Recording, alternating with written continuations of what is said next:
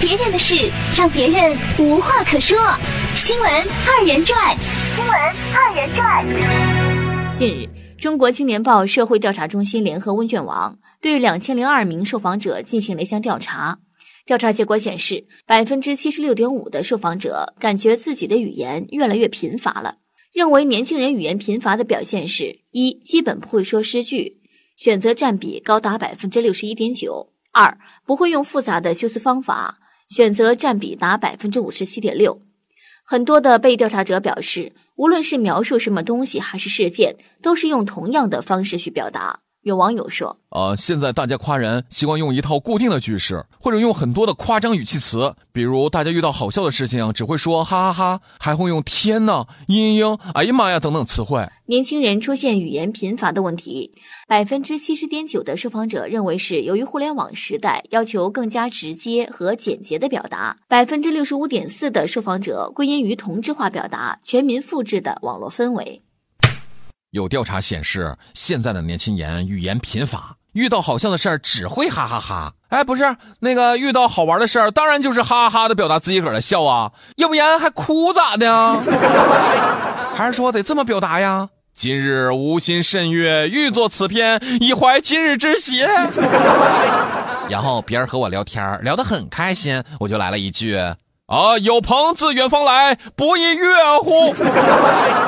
我约我的朋友出去走一走，很开心。要分开的时候，我再来一句：“桃花潭水深千尺，不及汪伦送我情啊！”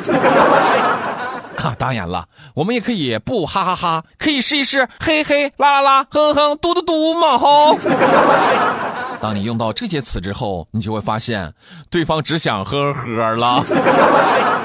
对于这件事儿，咱们来听听网友们都是咋说的吧。At perfect 纵说。哎呀，你记不记得哈的个数也是有严格的讲究的吗？一个哈代表嘲讽啊，两个哈代表敷衍，三个哈代表有点好笑，四个哈代表我还在笑，五个哈代表真的好笑，六个哈代表我还在打哈的嘞。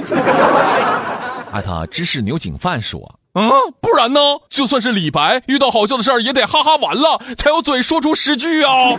”艾特肖宁说：“不是我没有文化，词汇量低。”但是，当喜悦、兴奋、伤悲、落寞、愤怒、绝望、低沉、平静、无助、失望、满足、激动、尴尬、困惑、疲劳、热情、沙漠、消极、厌世、思念、支持、抵触这些情绪都可以用哈哈来表达的时候，我干嘛要和你说那么多呀？